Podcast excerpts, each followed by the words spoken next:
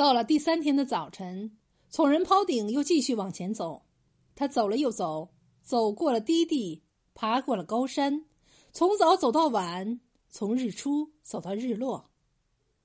当他来到绕鸟都之阁的时候，碰上了一个叫色金白荣的年轻小伙子。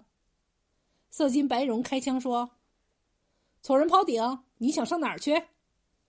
从人抛顶回答说。色金白荣啊，你是从哪里来的？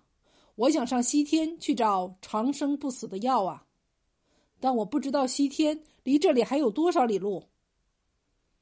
色金白荣很直率的说：“草人抛顶啊，西天就快要到了，可我很担心你分辨不清什么样的草是延寿草，什么样的草是毒草，什么样的水是回生水，什么样的水是毒水。”分辨不清这些，你还怎么去寻找长生不死的药呢？从人抛顶想了想，回答说：“是啊，我不仅不懂得什么样的草是延寿草，什么样的草是毒草，也分辨不清什么样的水是回生水，什么样的水才是毒水。色金白荣啊，请你返回去帮帮我吧。”色金白荣回答道。好汉不走回头路，好马不吃回头草。我已经不能和你一路打回头脚了。从人抛顶听了这话，心里是非常纳闷儿，更感到自己的孤苦无助。他眼看色金白荣不肯帮他的忙，只得独个往前走。他走了一山又一山，走了一河又一河，好不容易才来到了西天。当从人抛顶刚刚走入两山之间的峡谷区的时候，忽然发现，在竖立着的山坡上有一只又胖又肥的白鹿。白鹿的头上长着树杈似的长角，从坡头边走边啃草走下来了。从人抛顶目不转睛的死盯着白鹿，他对这只白鹿的一举一动都看得非常清楚。他看见白鹿啃了毒草的时候，药性发作，立刻就在草地上乱滚。当白鹿啃到一口延寿草的时候，他就立刻恢复了元气，边跳边跃的又朝着坡头跑去了。从人抛顶从此知道了，开黄花的是延寿草，开紫花的是毒草。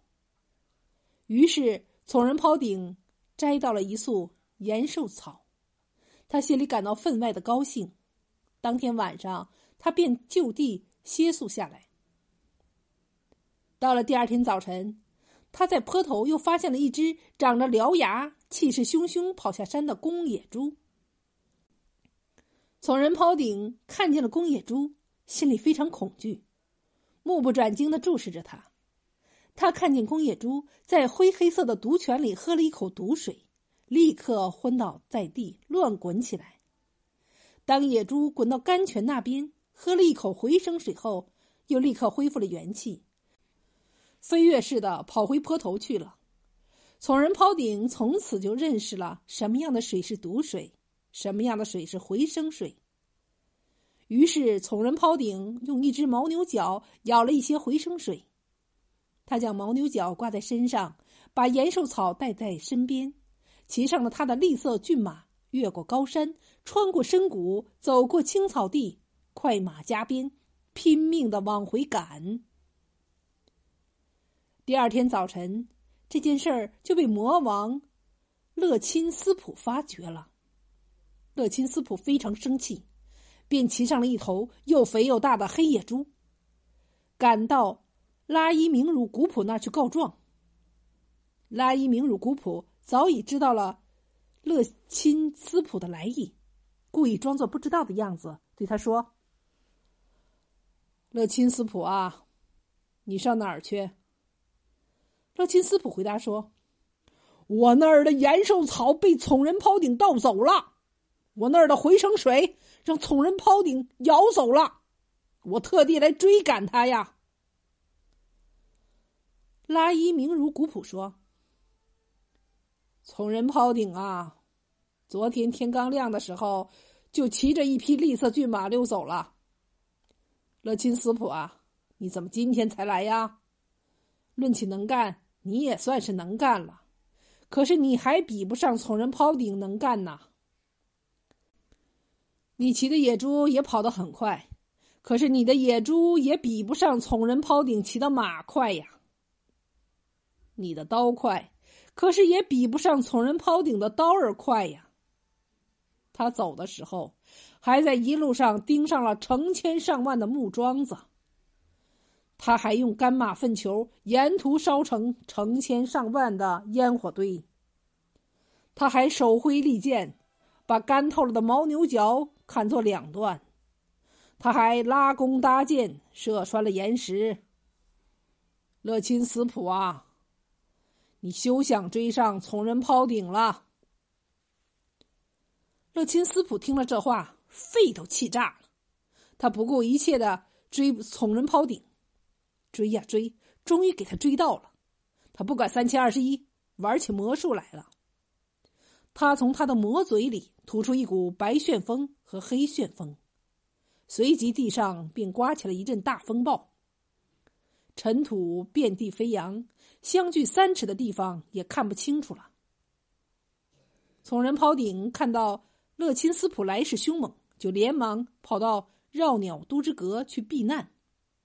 但是从人抛顶逃走的时候，因为山路崎岖，一不小心从马上摔了下来。过了很久，才爬爬了起来。牦牛角的回声水也都泼了出来，回声水洒遍了山谷，洒遍了天和地。几乎洒的到处都是。回声水溅到天空，天空就布满了星星；溅到地上，地上就长满了青草；溅到太阳上，太阳出来暖烘烘；溅到月亮上，月亮出来亮堂堂；溅到山上，山上长满了青松和翠柏；见到河谷里。水就流遍了河谷，见到阴神和阳神分界地的梅花岭上，岭上的梅花从此就一年开两次了。见到山岩间，山岩间的蜂窝就越来越多；见到海湖里，海湖里的鱼儿也繁衍起来。从人抛顶为了寻找长生不死的药，忍饥受冻。走遍了千山万水，克服了一切险阻和困难，终于寻到了延寿草和回生水。虽然长生不死的药并没有能把从人抛顶的父母救活，但是由于他度过了一切险阻，克服了一切困难，寻到了延寿草和回生水，从此大地上就长满了青葱葱的草和树木。山间林下变成了飞禽走兽的跳舞场，人间开遍了美丽的花朵，结起了累累的果实。